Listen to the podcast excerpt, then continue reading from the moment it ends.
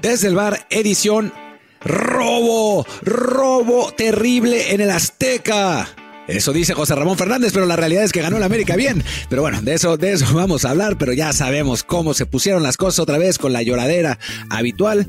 Eh, también hubo un robo terrible en el partido de, México-Colombia, el Molero. Nos robaron el triunfo que teníamos 2 a 0.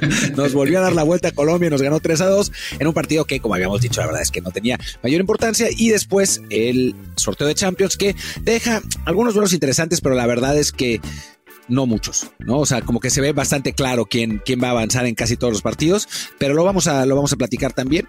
Así que bueno, tenemos un programa bastante completito hoy que además es lunes de, de YouTube. Yo soy Martín del Palacio y me acompaña como siempre Luis Herrera. ¿Qué tal Martín, barra del bar, fans de Footbox y de YouTube? Así es, recuerden que el episodio de lunes aquí andamos en también versión en, en video, en YouTube, en el canal Desde el Bar POD y el resto de la semana, también incluyendo hoy, todos los episodios están en Apple Podcasts, Spotify y muchísimas plataformas más, así que por favor, quien no lo haga aún, suscríbase ya, en particular a YouTube y también déjenos ahí comentarios, siempre 5 estrellas, para que más y más gente nos encuentre, como hizo, por cierto, en YouTube en el episodio anterior, nuestro amigo Flowers Powers, que señaló, buen análisis de las semifinales, pero les faltó burlarse de un Gonzalo muy bocón, el bofo, que hace lo mismo, que, hace lo mismo que en la cancha, nada. Solo sale a burlarse para intentar ser relevante. ¡Pum! Fuertes declaraciones. Y también nos comentaba, a ver si en el próximo episodio se puede analizar la convocatoria del modelo contra Colombia. Lo hicimos efectivamente, pero en el siguiente episodio de audio. Por eso es importante que recuerden que solo estamos en YouTube los lunes y el resto de la semana exclusivamente en plataformas de audio. Y pues bueno, Martín, ya que nos invitaban a analizar la convocatoria del Molero, pues hablemos del Molero. Precisamente el sábado de la noche juega México-Colombia, como tú señalas. Nos roban, nos roban la victoria porque se impuso al final, como habíamos previsto, la mayor calidad del plantel que presentó Colombia. Nos dan la vuelta de un 2 a 0 a un 3 a 2, aunque sí se vale decir que el tercer gol era en fuera de juego.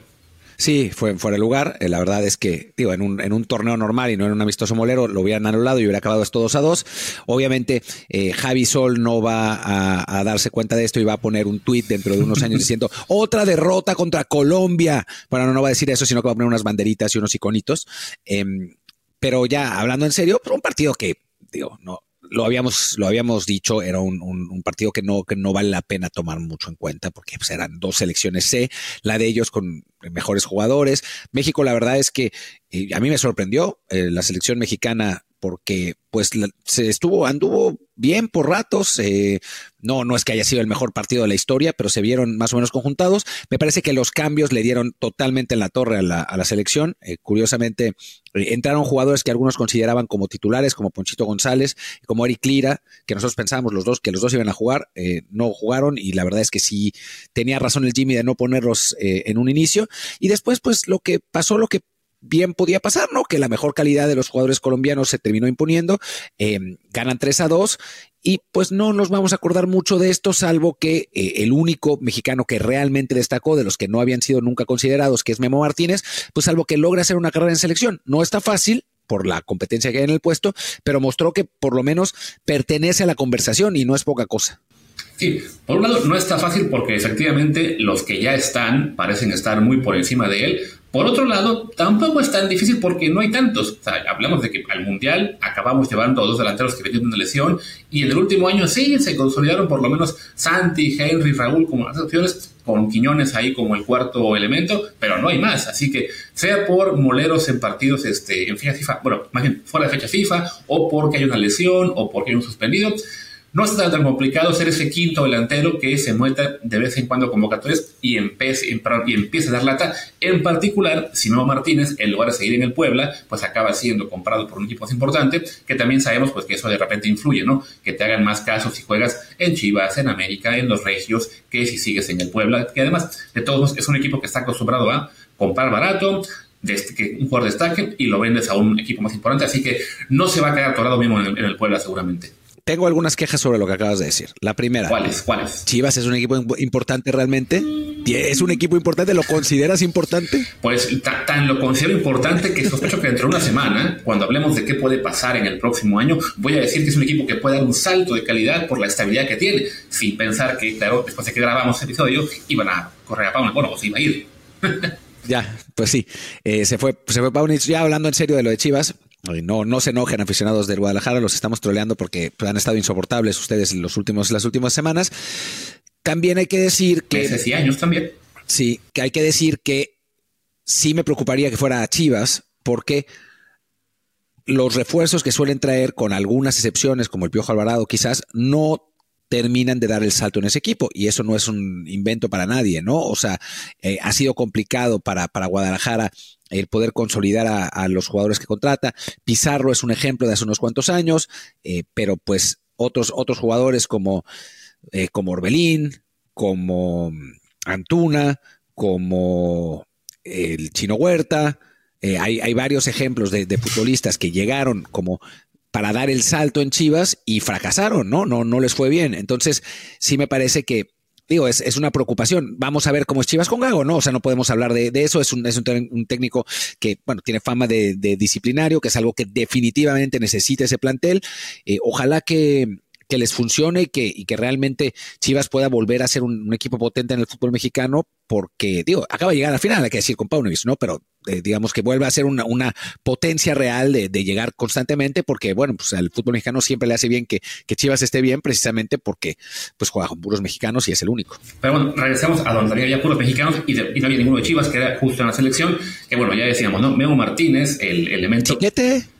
Ah, cierto, bueno, uno, uno. para variar, aquí pone mal el logo, pero bueno. Hablemos de que ya, decíamos que Evo Martín es quien destaca más, da una asistencia, da, mete un gol. Hay que decir, bueno, en la asistencia se cuenta con la colaboración de Colombia que pierde el balón, en el gol cuenta con la colaboración de Colombia, los, con la espina que andaba fatal. Entonces, no hay tampoco que, este, digamos, exagerar lo que fue el desempeño de Memo. Sí, aprovechó la oportunidad, definitivamente por la falta de variedad que hay de opciones, ahí puede estar en un siguiente molero fuera de fecha FIFA o como el cuarto nueve. Exageremos su desempeño. ¿Por qué lo quieres exagerar? Quiero exagerar su desempeño. Dame, dame algo de, alegría en este molero, por favor. Hay que exagerar su desempeño. Memo Martínez, centro delantero de 1.91 que no abundan, eh, potente, físico, fuerte, un jugador de esos que no se ven muy seguido en el fútbol mexicano, va a triunfar. Eh, no sé mucho porque tiene 28 años, pero aún así, yo, yo lo espero y que le vaya muy bien, eh, Luis eh, escéptico. Ya sé, pues digo, si pasa como con Oribe, como otros jugadores que sí que llegaron ya muy tarde y acabaron despegando, qué bueno, pero sí, habrá que tener mesura y recordar que este fue apenas su primer torneo top en la Liga MX y con primer llamado, consigue el gol existencia. Vamos a ver si lo siguen considerando, que quiero creer que sí, para próximas fechas FIFA, que total a final de cuentas acaban haciendo convocatorias de 30 jugadores, pues nada les cuesta meterlo ahí como el jugador 31. Fuera de Nuevo Martínez, la verdad es que sí, hay muy pocos a quienes destacar. Eh, había gente en, redes que me decía que el apoyo de Cortizo, eh, más habían mencionado por ahí, no sé, es que sí, estuvo el partido muy flojito. E incluso quienes jugaron bien, pues no, la, la, tienen muy complicada, ¿no? De entrada sabíamos, por ejemplo, que en la defensa, pues todos eran la cuarta, quinta opción en su puesto, entonces es complicado verles un futuro a corto plazo con selección. Eh, no sé, esperamos que Omar Campos esta fuera igual su, gran oportunidad y fue de los que tú dijiste, ¿no? Que esperamos que jugara y entonces al 81 ya sin oportunidad para mostrarse. En la central tampoco se me ocurre ninguno ya que haya sido así destacado. Del medio campo, sigo pensando, tampoco. Gobea. Gobea, en el de gol. Gobea. Gobea, Gobea. Que también para él el problema, bueno, no hay tantos por delante de él, si os hablamos de, bueno, evidentemente Luis Chávez, Eric Sánchez, Luis Romo. ¿A quién más podemos poner como fijo por delante de él? O sea, jugando como interior, En este caso jugó como, como segundo contención, pero jugando como interior no hay muchísimos. Orbelín juega a veces ahí, eh, Córdoba juega a veces ahí. Eh, y como contención, pues obviamente está Edson, ¿no? Sí. Cuando, México juega con uno solamente. Y cuando no está Edson, está Romo. Entonces, bueno, a lo mejor no está tan lejos el camino para que Gobea sea considerado. También recordando bueno, que él, eh, su, primera, su primer llamado había sido hace unos años, cuando estaba jugando en Bélgica. No le vio eh, quién fue Osorio, ¿no? El, el, nivel para mantenerse, ni se Tan Martino. Pero bueno, regresó a Monterrey. Yo la verdad no esperaba que jugara mucho con Monterrey este año eh, y los acabó sorprendiendo. logró hacerse de un puesto en la rotación. Así que sí, quizá él sea de los que también tenga chance de, de mantenerse ahí en futuros llamados. Y por el lado opuesto, hay que decir que al chino Huerta, pues sí, le tocó un final de año muy complicado, no lució en la liguilla mucho, sobre todo en la serie en la que era Pumas eliminado, y ahora en este partido que se esperaba que él fuera quizá el referente, pues tampoco le fue muy bien. Creo también que, eh, y, hay algo que eh, hay, hay, que tomar en cuenta en todo este, eh, en, todo, en el partido y eso, Em, el chino llega ya también con mucho fútbol en las piernas, ¿no? Con muchos partidos, eh, jugó todo con Pumas, eh, salvo cuando lo suspendieron, que fueron dos, dos partidos, jugó varios partidos de selección, eh, jugó ese partido de liguilla, no tuvo descanso. Algunos jugadores de, esta, de este seleccionado sí tuvieron descanso entre partidos, entre que eliminaron a sus equipos y les tocó jugar. El chino no, fue directamente, reportó directamente de, de la concentración de Pumas a selección. O sea, me parece que ya al final un, jugador que, se basa tanto en la potencia en la verticalidad, sí le estaba costando trabajo con eso, ¿no? Ojalá que, que yo tenga razón con lo que estoy diciendo y que no sea que realmente se le acabaron las piernas, eh, pero no creo que, o sea, tiene 22 años, 23 recién cumplidos. Entonces, sí me parece que con eh, el tiempo de descanso va a volver a, ser el que, el que fue, pero sí me pareció, tanto en los partidos de liguilla como en este partido de México, que ya no, digamos, esos piques, esas, esas jugadas de eh, que, que, se iba por velocidad o que le sacaba uno o dos metros al, al marcador en, solamente en el pique, ya no estaban y creo que tiene que ver con, con eso también, con, con demasiados partidos eh, seguidos y que ya no estaba en el, en el momento como para, para ponerse, echarse un equipo al hombro. Sí, que para él el problema es que no tendrá tampoco mucho descanso porque tendrá que a lo mejor una semana de vacaciones y a integrarse nuevo con Pumas para la pretemporada que será igual muy apretada y luego otro arranque de torneo. Pues sí, se viene un punto complicado el calendario para él porque eh, si se le acumulan este, estos partidos, pues le va a costar el, mantenerse en el nivel que tuvo con Pumas, lo que sería a medio torneo en esta apertura, y también, por supuesto, el, ser llamado otra vez y ser considerado para jugar como le fue en las fechas anteriores, ¿no? Sí, que bueno, vienen eh, eh, partidos solamente en marzo, también esa es la otra, ¿no? O sea, no tener que jugar eh, miércoles y domingo, sábado y jueves y eso, eh, también, también ayuda. Ahora, me parece que, o sea, no, lo único que hay es con, con Champions, Pumas no está calificado, Así que en ese sentido va a poder tomarlo con más calma. El semestre pasado fue una pinche locura por la, el invento de la League's Cup, que bueno, trastocó los planes de todo el mundo, se jugaron muchísimos partidos en poco tiempo, se empezó antes el torneo, o sea, fue, fue sí muy caótica la situación eh, del, campeonato mexicano. Este año debería volver un poco más a la normalidad, a pesar de que eh, pues son ocho los equipos que van a participar en, en Coca Champions, pero el, sistema de competencia, que no es por grupos y es solamente a un partido, digo, a una, al knockout, pues, eh, a ida y vuelta, creo que, va a ayudar a que no exista tal sobrecarga como la que, la que vimos en la temporada pasada. Que bueno, igual con eso la sobrecarga, no se me haría raro que pongan otro molero más en enero, en febrero, quizá a principios, como solían hacer hace unos años, que previo a la pandemia era muy habitual que hubiera un partido contra Bosnia o Suecia D en enero y creo que además, para darle otra oportunidad a este grupo de jugadores, quizá no los mismos 22, pero bueno, sí una base similar, pues no estaría mal que tengan al menos otro juego para este, que ahí sí ella Jimmy pueda decir, ok, estos dos o tres se merecen el llamado también a la lista mayor y no dejar todo esto en un esfuerzo de un solo partido. Sí, no es imposible, no es imposible porque además los directivos van a querer ganar algo de. Quiero decir, poner a trabajar a este nuevo grupo para, para foguearlo. Eh.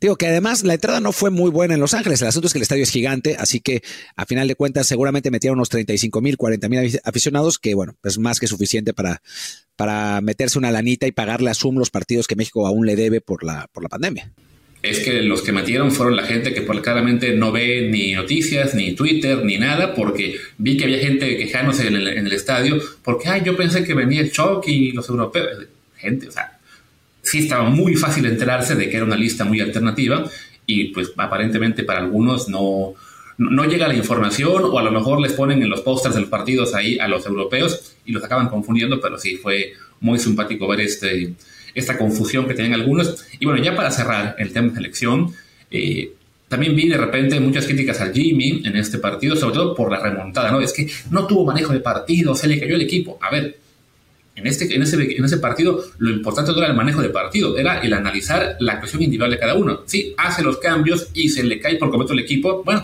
le sirve para saber, vale, los que entraron, la mayoría, de, entrada ya era obvio que si los puso en la banca fue porque los entrenamientos no le convencieron.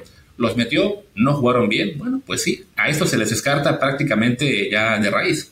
Sí, no, eh, fue un poco raro que el primer cambio fuera Brian González, que es un jugador que para mí no, no es muy espectacular. En Pachuca al final cerró bien la temporada. Em, obviamente no, no pesó, eh, tampoco lo hizo... Tampoco lo hizo eh, Ponchito González, que bueno, ya está, ya se, se acabaron las oportunidades, ¿no? Ya, gracias, pero, pero no, no da para más. Eh, no lo hizo Omar Campos tampoco. Eh, me sorprendió eso sí que solamente hiciera tres cambios, ¿no? O sea, podía haber hecho los seis que le, que le correspondían. Por alguna razón no, no lo consideró así.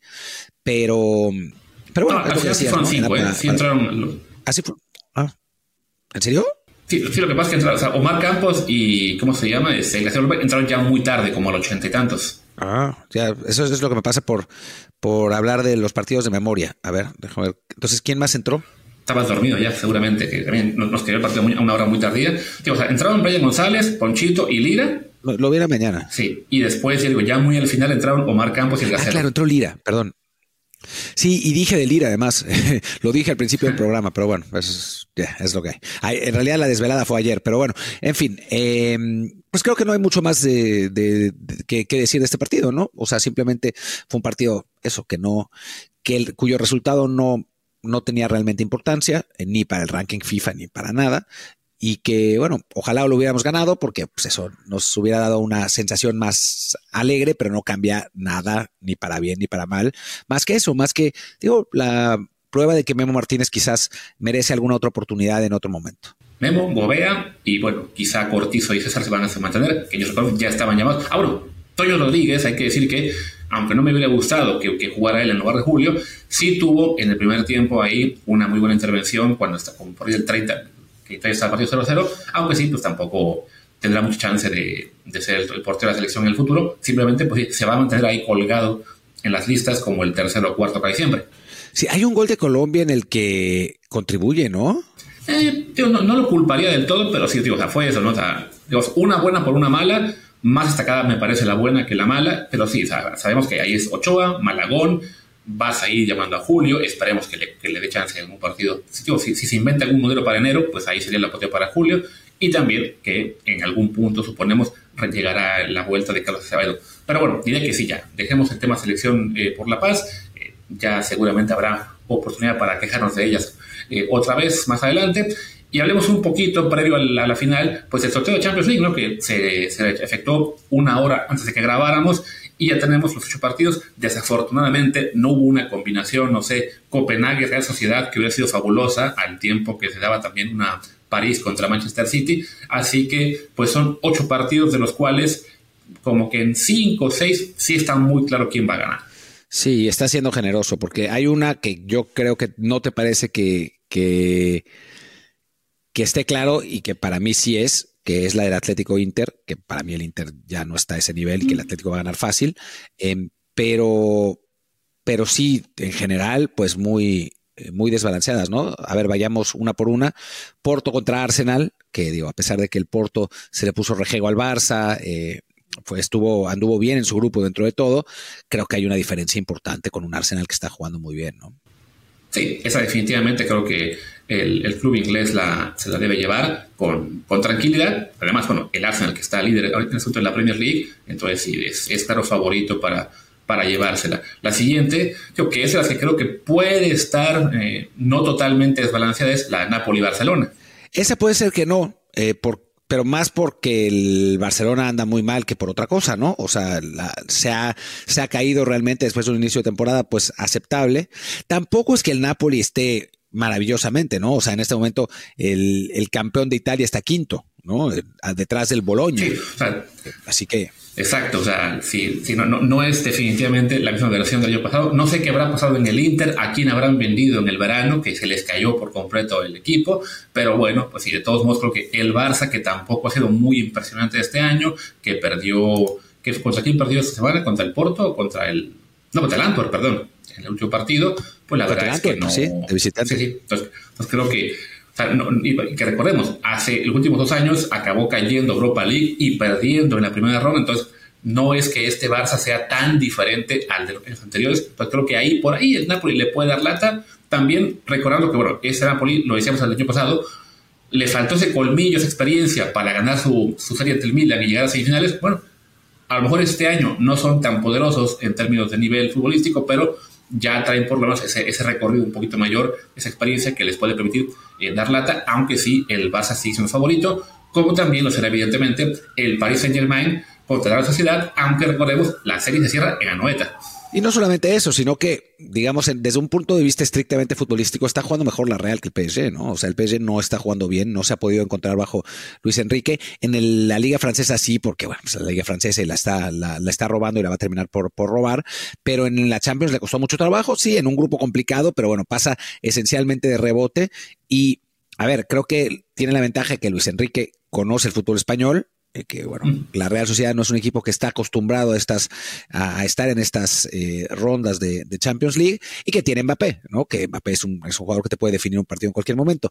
Pero, pero sí, no se ve esta serie tan fácil como lo sería increíblemente en los tiempos de Messi, Neymar y Mbappé, ¿no? Que dentro de todo a esos a estos rivales más, más pequeños los terminaba por despachar, aunque después hacía ridículos contra los equipos más grandes. Sí, sí. Yo, la siguiente serie, ¿tú crees que está muy despareja? Yo, la verdad, no lo veo así. Es, por un lado, el subcampeón vigente de la Champions League y líder en Italia, el Inter de Milán, contra un Atlético que sí, anda bien, pero para mí no es una serie en la cual yo pondría al conjunto colchonero como claro favorito. Para mí, eh, para, digo, yo sé que el Inter es el finalista de la Champions, yo creo que tuvo mucha suerte en llegar ahí, eh, pero para mí lo de la Serie A es como para ti lo de la selección italiana. O sea, yo creo que esencialmente los clubes de Serie A son una mentira y que realmente la liga tiene una eh, pasa por una crisis ya desde hace bastante tiempo, aunque sí hay que reconocer que el hecho de que llegara a la final en, en, Champions el Inter, el Milan a la semi y el Napoli a cuartos, pues me parece desmentir lo que estoy diciendo. Pero bueno, vamos a ver si sucede así.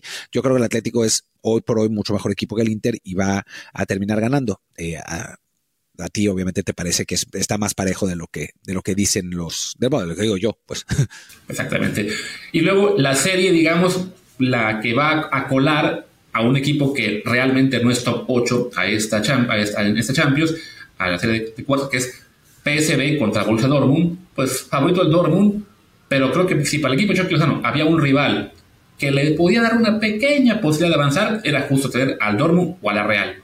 Sí, que el Dortmund tampoco anda muy bien en Bundesliga, ¿no? Eh, está, está quinto, bastante lejos del Leverkusen, que es, que es líder, y el Bayern, que es segundo. Así que, que no, no estamos hablando de un Dortmund eh, impasable. Yo sé que eh, avanzó en un grupo jodidísimo con, el, con el Newcastle, el PSG y. Y. Um, el Milan. Y el Milan, por supuesto. pero pero no es invencible, ¿no? El PSV tampoco es que sea un gran equipo, hay que reconocer, ¿no? O sea, no es, un, no es el PSV de antaño que en algún momento llegaba a cuartos de final de Champions, a semifinales, ni mucho menos aquel que ganó la Champions en los 80, pero, pero es un equipo que por ahí se puede, puede, puede, darle batalla al, Borussia, ¿no? Yo todavía considero que el Dortmund es, es favorito, pero, pero sí, es verdad que al PSV le tocó uno de los, uno de los rivales más asequibles dentro de, lo, de la medida de lo posible, ¿no? Así es. Perdón a la gente si se va a meter un poquito de ruido de repente, pero hay aparentemente una convención de ambulancias y patrullas cerca de mí, entonces estoy escuchando cada vez más ruido. Pero bueno, continuemos. Otra serie eh, interesante en nombre, pero sí, muy desbalanceada, la Lazio contra el Bayern Múnich. No, bueno, es muy desbalanceada. O sea, me parece que no, hay, aquí no hay, no hay absolutamente nada que que discutir, el Bayern va a ganar los dos partidos. Probablemente. Como también podemos esperar eso de la serie Copenhague contra Manchester City, aunque recordemos, el Copenhague viene de echar a un equipo de Manchester. sí, increíblemente el City será quien, quien tome venganza del United. Rarísimo. También hay que decir que el City viene en bajada, pero no tanto como para perder contra el Copenhague, ¿no? O sea, si le hubiera tocado quizás otro rival, eh, no sé, Deja pensar quién. Bueno, el, el PSG era el, obviamente el complicado de los segundos, pero con, otro rival que no fuera el más débil de todos, que parece ser el equipo danés, pues igual hubiera podido sufrir un poco más, pero dadas las circunstancias, creo que va a avanzar el City con facilidad. Sí, y también tendrá cierta facilidad el Real Madrid que va contra el RB Leipzig, que bueno, va, va bien en la Bundesliga, tercero en Alemania, este, ha dado mucho, bueno, tuve un grupo muy sencillo en Champions con, con el City nada más como compañero y dos rivales que ya ni recuerdo quiénes eran, el Estrella Roja y el John Boyce. Entonces, no tuvo mucha complicación para avanzar, pero sí, ahora que se enfrenta a Real Madrid, también parece que es una serie en la cual el conjunto blanco debería ganar ambos partidos. Debería, debería realmente. Y bueno, la siguiente serie es la ya no hay, de. Porque son solo ocho. Ya no hay. Es la, la, la de Europa League que se van a hacer el sorteo al rato. Pero, pero bueno, pues creo que, pues creo que todos estamos, que, bueno, que todos, que nosotros estamos los dos más o menos de acuerdo.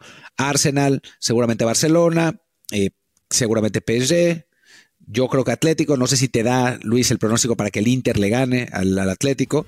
Eh, digas, hoy lo pondría 50-50. Es, es, la única serie en la cual creo que no podría apostar hoy a cuál gana. Después Dortmund, Bayern, City, Madrid, ¿no?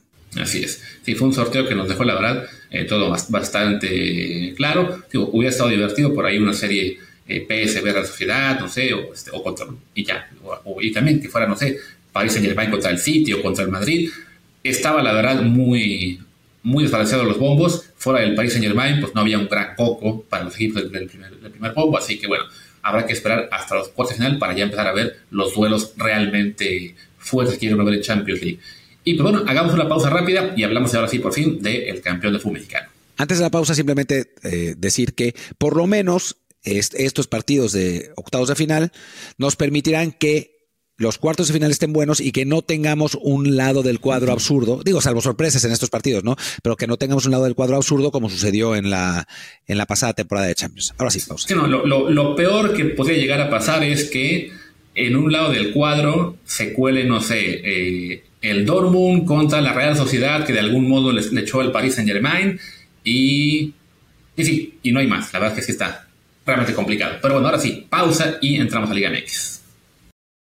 Y ahora sí hicimos la pausa y bueno, pues gana el América, gana 3 a 0, eh, un, partido que la verdad no era para 3 a 0, pero pasa lo que ahora vamos a mencionar, que todos ustedes ya saben porque seguramente lo vieron. Em, un partido que fue, que fue complicado, que fue difícil, que, bueno, se fue obviamente a tiempo extra después de haber empatado a cero el, el tiempo regular, que en el que Tigres tuvo dos muy claras de gol, aunque América fue mejor en general en el trámite, Tigres tuvo realmente dos muy claras que podían haber cambiado totalmente la historia, ese remate de cabeza de Niñac que saca, que saca bien Malagón y después un tiro de, Carioca que pega en el travesaño y se sale, eh, un, un, partido, eso, muy, muy cerrado, muy apretado, América también tuvo las suyas, ¿no? Una de Quiñones que falla increíblemente, hasta que, pues, llega el momento culmine del partido, que realmente es lo que, lo que decide, que es la expulsión de Fulgencio, y ahí cambia completamente la cosa, y ya con 30 minutos más era, era obvio que el América iba a terminar ganando, iba, iba a coronarse campeón, ya después expulsan a Nahuel también por una jugada que para mí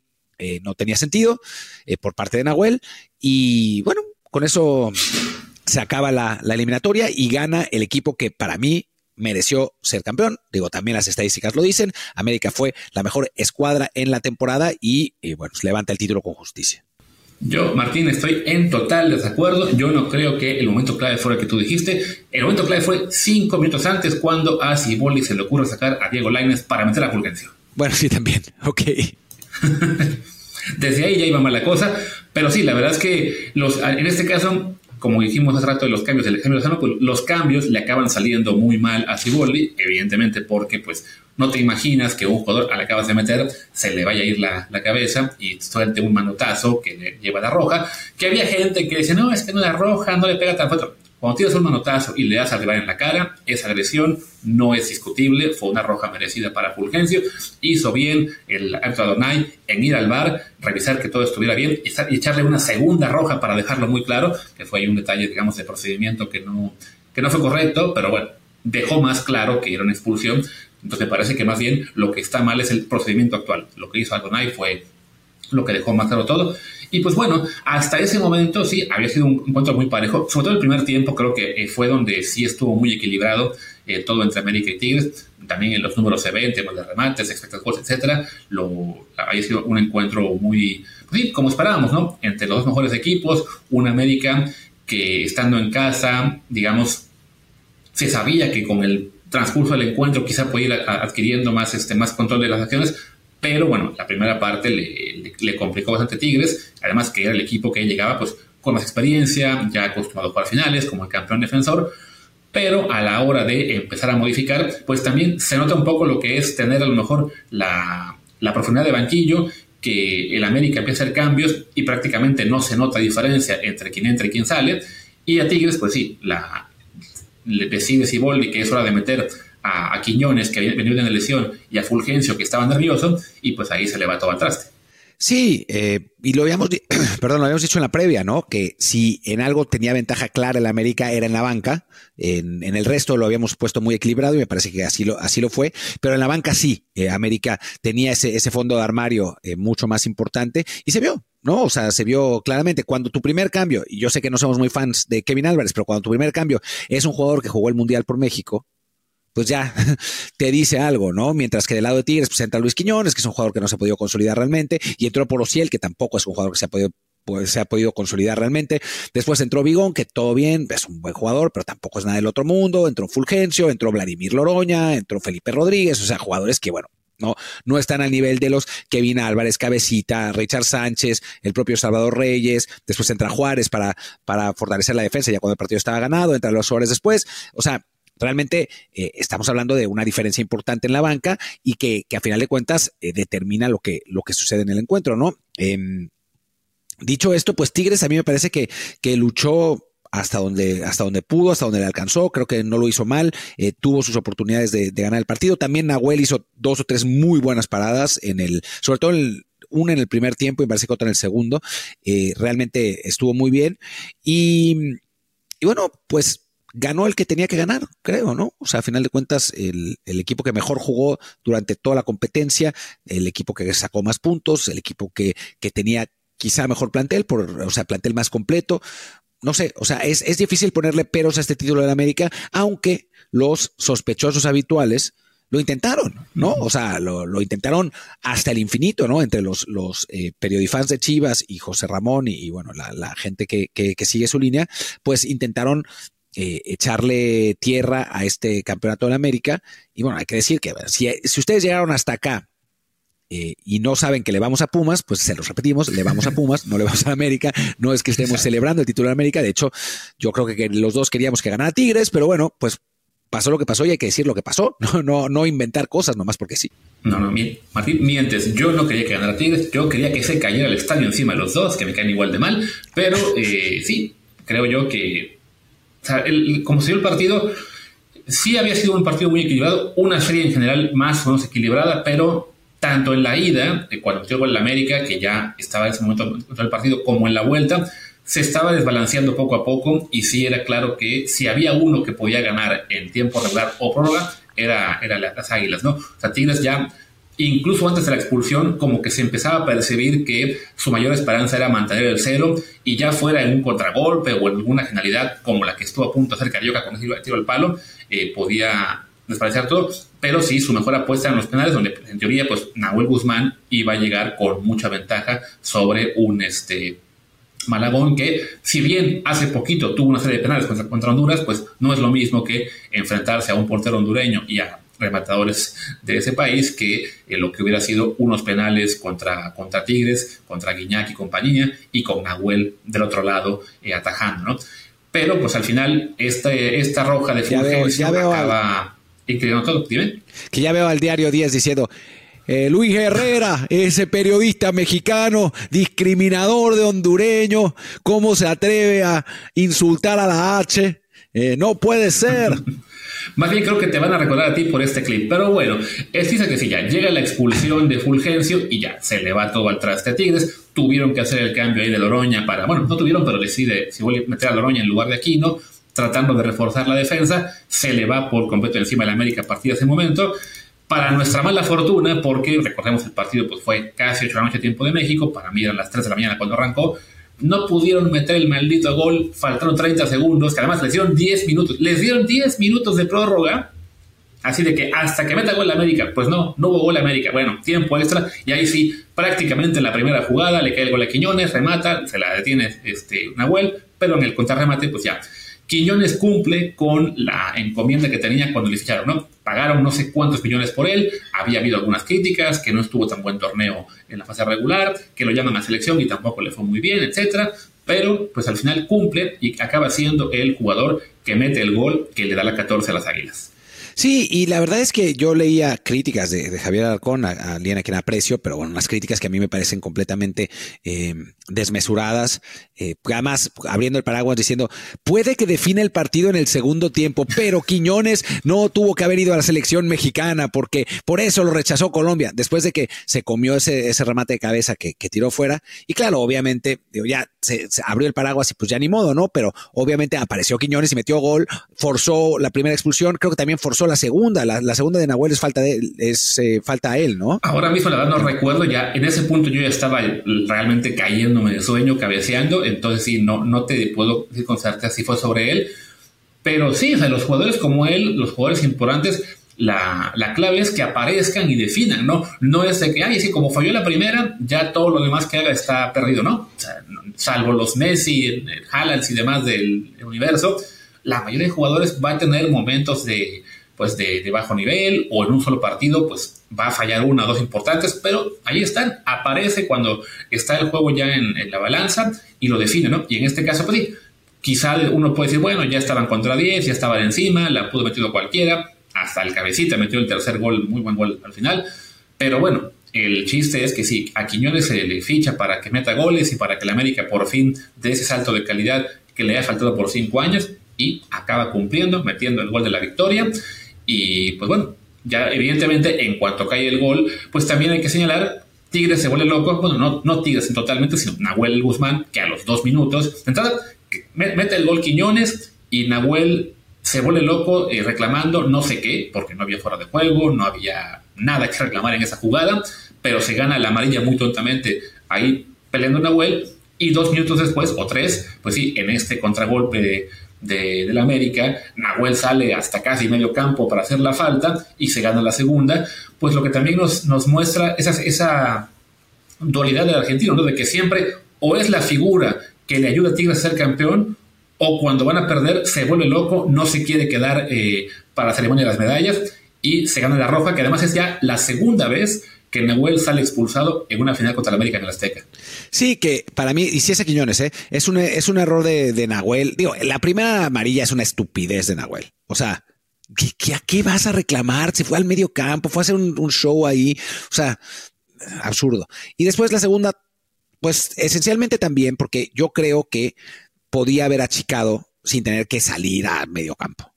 ¿No? O sea, podía haber eh, esperado a ver si había un defensa que retardara la jugada. Sí, obviamente eh, los agarran dos a uno en la, en la, contra y con Quiñones, que es un jugador muy potente, era complicado, pero hay retardas. O sea, no, no vas a, derribar al jugador porque además sabes que te van a echar. O sea, echar si tienes amarilla, ¿no? Era una, una jugada de amarilla y que estuvo, estuvo bien sacada, ¿no? O sea, no, no hay, no hay reclamación, no hay, no hay, no hay discusión al respecto. Y la primera amarilla es de, es de risa loca. O sea, quién sabe qué carajos estaba haciendo Nahuel ahí peleándose con quién sabe quién, ¿no? O sea, sí me parece que, que es un doble error del, del portero argentino. Y bueno, o sea, como fue un error de Fulgencio, el manotazo el, manotazo en la cara que le dio a Quiñones, ¿no? Decía la gente, es que había falta de Quiñones antes. Sí, probablemente había falta de Quiñones antes. Eso no justifica el manotazo, ¿no? O sea, lo que tiene que pasar ahí es que se marque la falta y se marque la roja del manotazo, ¿no? Eh, lo, lo único malo del protocolo del VAR que tanto le gustó a Luis es que por 10 segundos a los aficionados de Tigres les quedó la esperanza de que cambiara la decisión, ¿no? Porque se lleva la mano a la bolsa de atrás, se tarda todavía como tratando de sacar la tarjeta y toma, saca otra vez la misma roja y lo vuelve a expulsar. hasta en televisión ahí yo... Entonces, bueno, sí, yo pensé cuando... me, tocó verlo por Azteca y sí, hasta ellos que se estaban confundiendo de que, ah, no, se la va a quitar. Ah, no, le puso otra roja. Sí, exacto, exacto. Sí, yo también me quedé así como, ah, ah, ah, ah no, bueno, pues no. Eh, y bueno, pues así, así fue, ¿no? Eh, después había gente que reclamaba que había una jugada de Henry Martín, no me acuerdo si fue Sendejas Martín, creo que fue Sendejas, eh, que se vuelve loco y que intenta, en el disparo de Carioca, antes de esa jugada, eh, Sendejas se vuelve loco, empuja a un jugador de Tigres que lo había empujado antes y después le trata de meter un cabezazo, falla, y viene el tiro de, de Carioca y pega en el poste. A ver, si el árbitro lo hubiera visto, Quizás si hubiera sido roja, pero es una jugada muy difícil de ver porque el balón está por otro lado y la toma del bar también está por otro lado, ¿no? O sea, son esas jugadas en las que se le pide al árbitro y al bar ser omnipotente y omnipresente y es difícil, ¿no? Porque a final de cuentas son humanos que, que, toman decisiones. No es que la jugada haya sido con balón, sino fue lejos de la de, de donde estaba la, eh, la pelota. Entonces, pues sí es complicado y después, bueno, dice Ramón Raya que no le pega y es verdad, no le pega el cabezazo. Eh, no sé, a mí sí me parece como suficientemente violenta como para considerarla por lo menos, o por lo menos para sacarle una tarjeta amarilla, pero la realidad es que no la ven. No, no es, no es otra cosa y era una jugada complicada de ver. Lo que pasa es que ahora tenemos un millón de tomas ah, que no son en tiempo real, eh, que nos, nos, las pueden mostrar 10, 15 minutos después del partido y entonces ahí sí decimos, ah, viste, se equivocó, pero pues no es lo que tienen que decidir ni el árbitro, que es inmediato, ni el VAR, que tiene máximo 30, 40 segundos y pues está difícil, ¿no? Claro, o sea, quien la descubrió la, subió a redes y es, era una toma muy abierta en la cual se ve, por un lado está la jugada con el disparo de Carioca y sí, en una esquina, eh, ahí le hace zoom y se ve en, la red, pues sí, ya un poco pixeleado, ese intento de agresión que sí, es muy complicado detectar. ¿no? O sea, no es que haya en la cabina del bar 22 eh, cámaras, una siguiendo a cada jugador para decir, ah, mira, ahí está la agresión. No, entonces sí, es, es un error, sí, que no lo haya detectado, pero de esos errores que es, digamos, más entendible porque ocurre muy lejos de donde está la acción y no hay tomas eh, que estén sobre ellos de inmediato, ¿no? Entonces, quien la ve, pues sí, a lo mejor se la encontró 3, 5, 10 minutos después, pues es una que se le puede pasar al, al bar. Eh, pero vaya, creo yo que no, no, no, es algo que marque lo que fue el partido. Porque además, esa jugada fue ya con el partido ya 1-0, ¿no? Según yo. No, no, no, es el tiro de Carioca. También esa es la otra. Es el tiro de Carioca que pega en el poste o sea, le, dan la bola a. Bueno, le dan, le dan la bola a Carioca. Carioca sigue y viene la, detrás de él, viene esa jugada. Bueno, esa, esa no es una jugada, pues esa, esa circunstancia en la que se pelean Sendejas y otro, y tiene a Carioca a pegar el poste y se sale.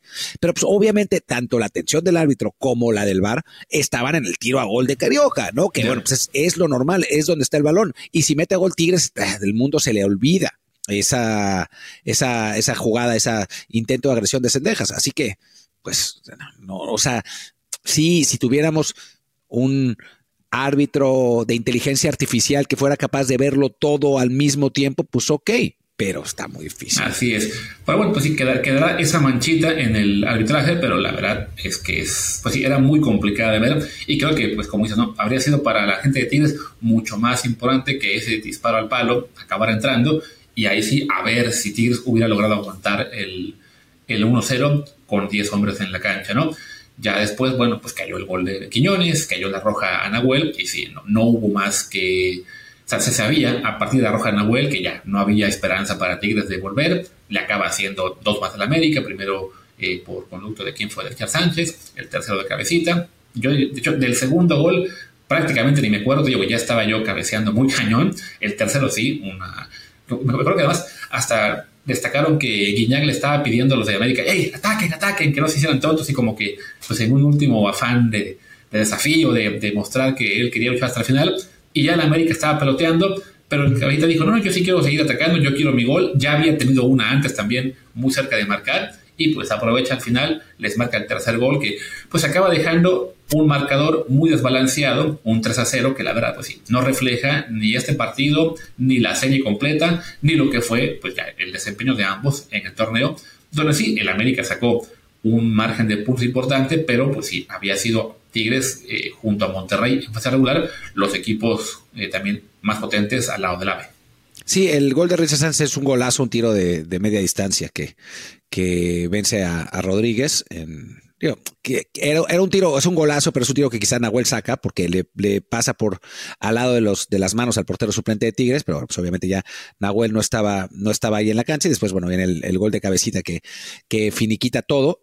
Em, y bueno, eh, digo, creo que el, a final de cuentas el resultado final es anecdótico porque, porque ya con el 1-0 se había acabado el partido. O sea, creo que, creo que estaba claro que, digo, con el 1-0 y la roja, Nahuel, de por sí, yo cuando, eso, cuando expulsan a Fulgencio dije, uh, chao, aquí se acabó, ¿no? O sea, ya está. Ya de por sí América estaba haciendo mejor y, digo, lo único que podía salvarlo era eh, una situación heroica de Nahuel.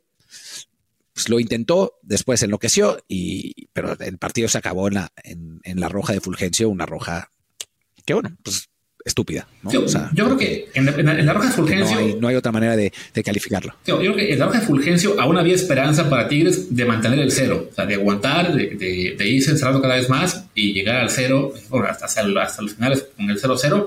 Y te digo, si había penales, creo que ahí Tigres tenía más chance por el portero que llevaba, ¿no?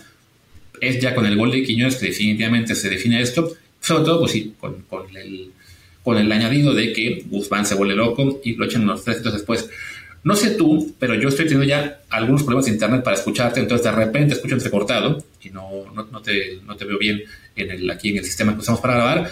Así que, pues, ya que no nos queda mucho que decir, diré que simplemente pues, haremos diciendo que el América es justo campeón, que consigue la 14, se consolida ya como el equipo pues con más títulos, tanto en la era profesional como si le quieren contar los de colcholatas que eran en la era amateur. Eh, se consolida también como el más grande del fútbol mexicano. el debate de si Tigres o no es grande, creo que es un debate para dentro de 20 años, cuando ya sepamos qué pasó una vez que acabó la era Guiñac, la era Nahuel, si siguen ganando títulos, en algún punto dejaremos de cuestionar si es grande o no, simplemente ahí estará en la misma lista. Hoy, de todos modos, pues no, no borra ese su campeonato, que sí es el equipo que en la última década ha estado más tiempo ahí. No solamente es el que más títulos lleva, sino también ya, pues ya perdió dos finales con el América, las perdió suya con Pachuca, perdió una con Chivas, o sea, siempre está ahí y también en el torneo que viene, pues estos dos van a ser, junto a Monterrey, los favoritos para ser campeones. Eso no es lo que dirán los aficionados de Cruz Azul, que estaban furiosos porque no los mencioné en un tuit como, como favoritos, o los aficionados de Chivas, que creen que su plantel es del 1 al 4, pero pues no es la realidad. Los favoritos son los tres que ya sabemos, con otros equipos intentándose el cuarto y dar una sorpresa en, eh, en la liguilla o en, semifinales. Bueno, pues quiero eh, dar mi más sentido pésame en, en esta despedida desde el bar al eh, ratón que alimenta la velocidad de Internet de Luis. Aparentemente murió.